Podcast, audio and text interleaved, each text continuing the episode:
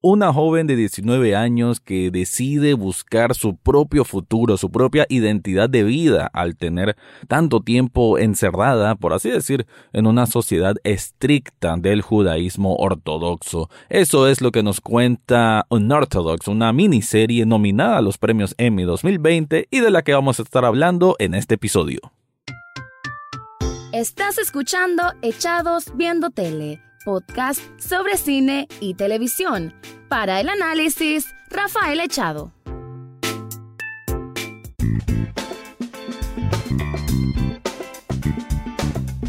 Bienvenido o bienvenida a un nuevo episodio de Echados Viendo Tele, el programa para escuchar críticas, comentarios, opinión del mundo de las series y algunas veces de películas. Ah, como dije, Unorthodox es una miniserie que consta de cuatro capítulos en que vemos la historia de Esti, o Esther, pero le dicen Esti de cariño, una joven de tan solo 19 años que busca escapar de lo que es un matrimonio arreglado, del cual durante un año no se sintió no se sintió bien con ella misma, no se sintió conectada con su esposo y del cual ella lo único que busca es una, o recuperar más bien, una identidad. Porque se da cuenta que tantas reglas que tiene el mundo del judaísmo ortodoxo no aplican bien a ella, no resuenan bien con ella. Ella no está hecha para ser esa esposa trofeo, que prácticamente así un poco lo plantea esta serie, que hay que decir de que no, no juega solo con mostrar las cosas de un solo lado, ¿no? No es como que todo es una crítica al hasidismo, que así se le llama a esta rama del judaísmo ortodoxo, porque digamos que también en ciertos momentos, en ciertas ceremonias que se ve pues de estas personas que están en el hasidismo, digamos que ellos justifican un poco el por qué digamos que han sido tan encerrados con sus creencias y su forma de ser, y es que obviamente a raíz de toda la historia que han tenido los judíos siempre han sido, bueno, han sido desterrados, han sido masacrados. Entonces como que ellos tienen esta, ese recuerdo histórico del por qué ellos deben protegerse a sí mismos y en esa, bajo esa filosofía de, de la protección es que son una comunidad muy cerrada. Lo curioso que tiene esta producción es que ocurre en Brooklyn. Estamos hablando en Williamsburg, que es un lugar en Brooklyn, Nueva York, y se hace tan tan desconsonante pensar de que una sociedad o una comunidad así tan cerrada, tan siglo XIX, porque desde las vestimentas y desde las tradiciones, entre comillas, que tienen, eh, eh, es casi increíble. Pues hace poco, mejor dicho, se hace difícil de creer de que puedan existir una comunidad en que las mujeres solo están pensando en cuántos hijos van a procrear, eh, de que la única tarea que tienen ella es de satisfacer al hombre, de que no pueden cantar en público, de que no pueden adquirir muchas habilidades y que tienen que prácticamente pedir permiso para estudiar ciertas cosas o aprender ciertas cosas por su cuenta y, y eso pues en pleno 2020 se hace obviamente muy muy extraño, ¿no? Sobre todo ahora con este mundo de las redes sociales y cómo digamos que existe esta ventana que nunca a veces no es bien usada obviamente la ventana de las redes sociales pero a final de cuentas una ventana para denunciar cualquier tipo de caso en que una mujer se siente oprimida pero bueno aquí en la comunidad de estado de judaísmo ortodoxo, pues no existe eso porque ni siquiera tienen, o sea, no, como que no ven muy bien el acceso al Internet. De hecho, parece que no tienen mucho contacto con la tecnología. Son medio Amish en ese sentido. Así que esta serie Unorthodox creo que es una mirada muy interesante a un tema que pocas veces se explora y que la verdad que si no fuese por esta miniserie que es producida o que por lo menos distribuye Netflix, no, no me daría cuenta pues de que existe una comunidad con esas características. Pero bueno, te voy a estar comentando más sobre la producción, sobre los valores que tiene y por qué creo yo que logró esta nominación a los premios Emmy, pero antes te quiero contar algo.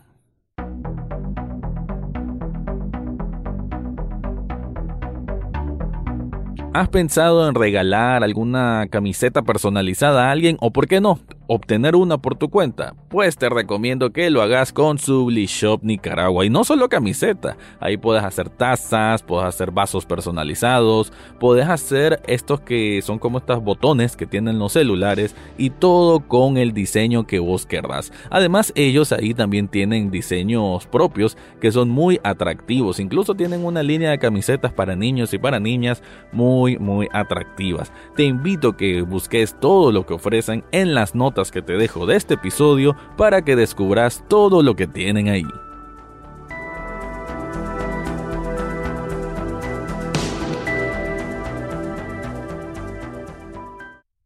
Si hay algo que llama poderosamente la atención en esta miniserie Unorthodox es la actuación de Shira Haas. No sé si así se pronuncia el nombre de la actriz, pero ella es la protagonista que hace de Esti, que es una muchacha bien menuda, bien chiquita. La verdad que al comienzo incluso uno como que se queda dudando de qué edad tiene. Tiene aparentemente 19, por lo menos en la miniserie esa edad tiene, pero ella físicamente tiene características bastante peculiares. Y eso también ayuda a creo que a su formación de carácter como, como la personalidad que tiene que imprimir al papel.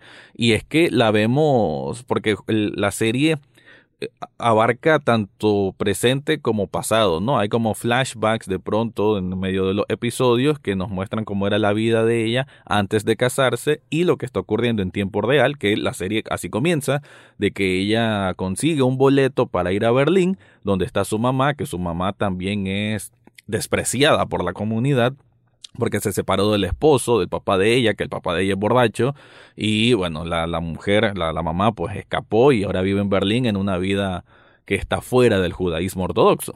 Y em, ella pues logra ir a Berlín prácticamente con unos cuantos chelines, como diríamos aquí en Nicaragua, con unos poco, con poco dinero, y busca cómo, bueno, forjar una nueva vida. Pero entonces vemos cómo es el mundo de ella en, medio de, esta adaptación a lo que es Berlín, que es una, una ciudad tan cosmopolita, ¿no? Tan distinta. Y sobre todo el peso histórico que significa para un judío estar en Alemania como tal. Y esas menciones las van a encontrar por varios episodios porque obviamente existe una, una relación más que histórica, más que personal que tienen los judíos con Alemania y, y bueno, y lo reflejan, ¿no? A medida de ciertas conversaciones, ciertos diálogos que se dan en esta miniserie.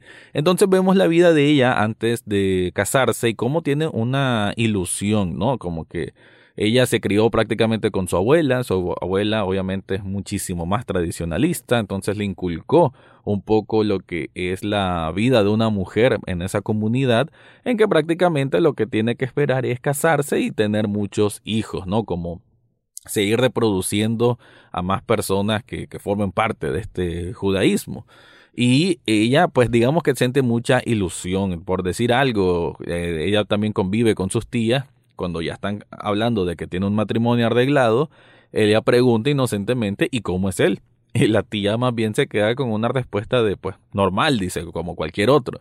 Porque el, el hecho de que ella como mujer pregunte cómo es el hombre como que no tiene mucho sentido bajo la, estructura social y religiosa con la que conviven.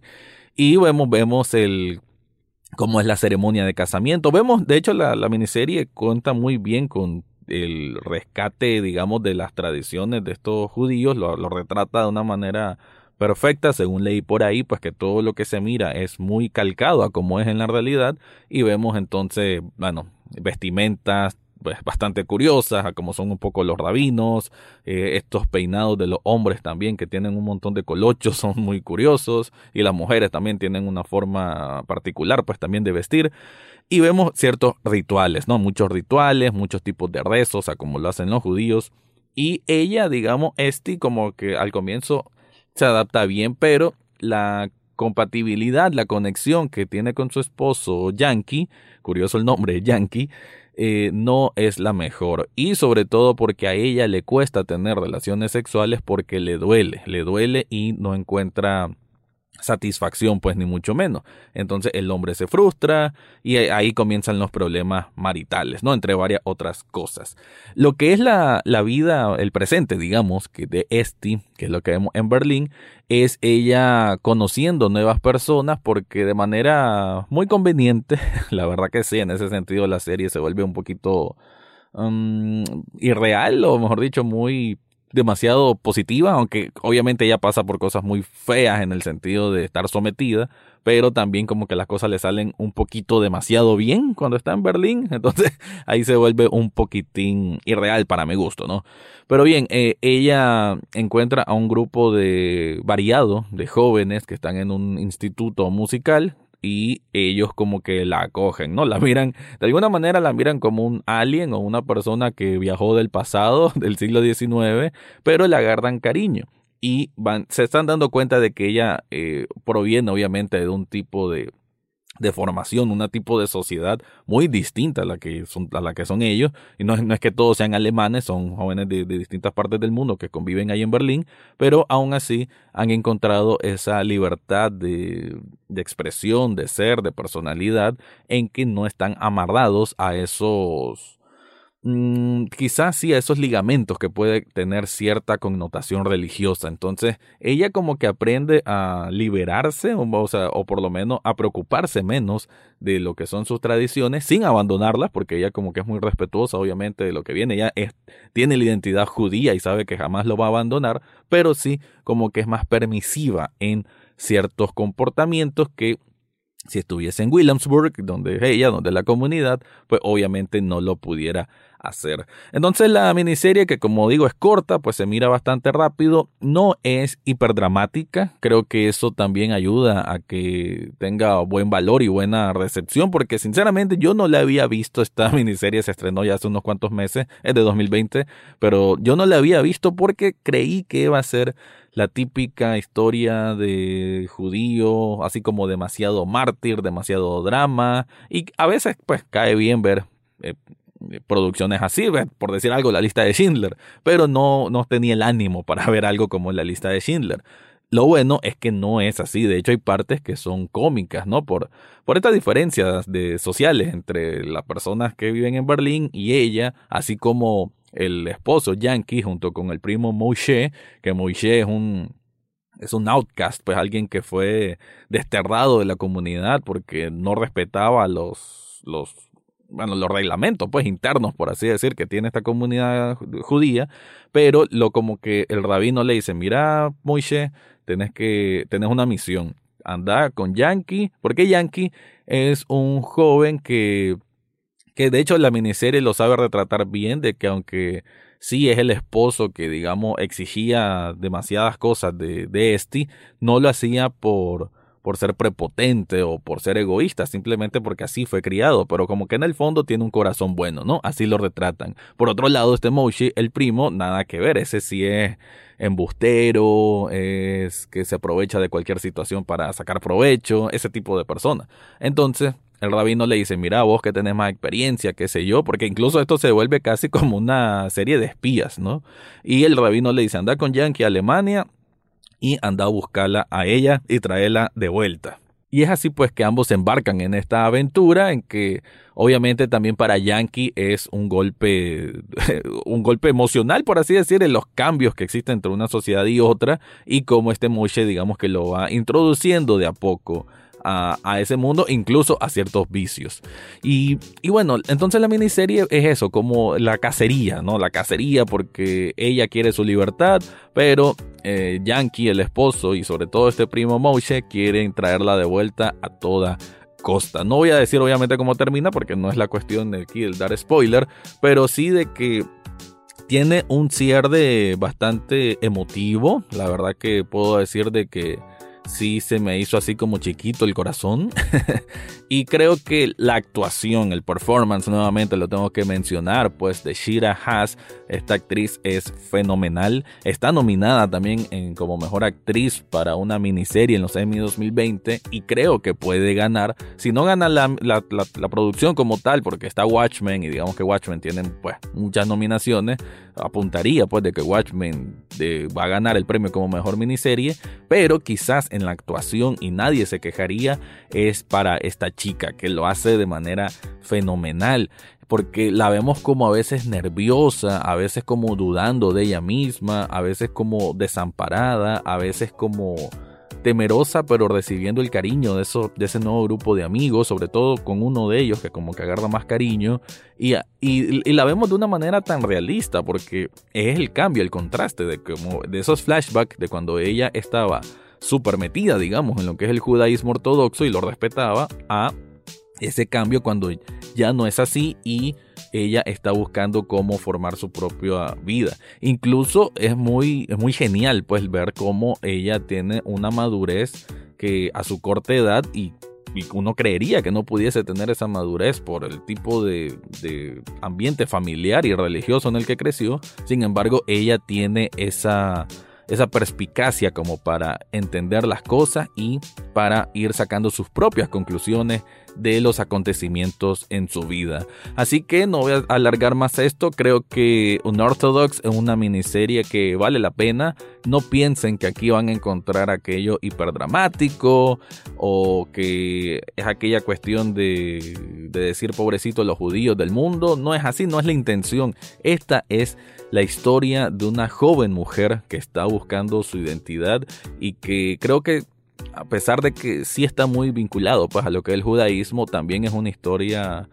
de, de, las mujeres y cómo una mujer debe encontrar siempre su camino independientemente de cualquier cosa que diga su familia o la religión y cómo ella debe entenderse a sí misma para después actuar acorde a lo que va a ser su propio futuro. Así que es muy es muy emotiva, ¿no? Así lo, así lo voy a dejar. Es una miniserie muy emotiva que creo que vale la pena. De todos modos, se mira rápido porque, como dije, son cuatro episodios que creo que duran menos de la hora cada uno y que no se van a arrepentir de ver. Así que con eso despido. Esto fue el review de Unorthodox y antes de irme quiero recordarte que en las notas del podcast, además de todas las redes sociales, también está el enlace para un café virtual. Un café virtual cuesta un dólar y es un apoyo inmenso para que este programa continúe y poder aquí seguir dejando mis impresiones.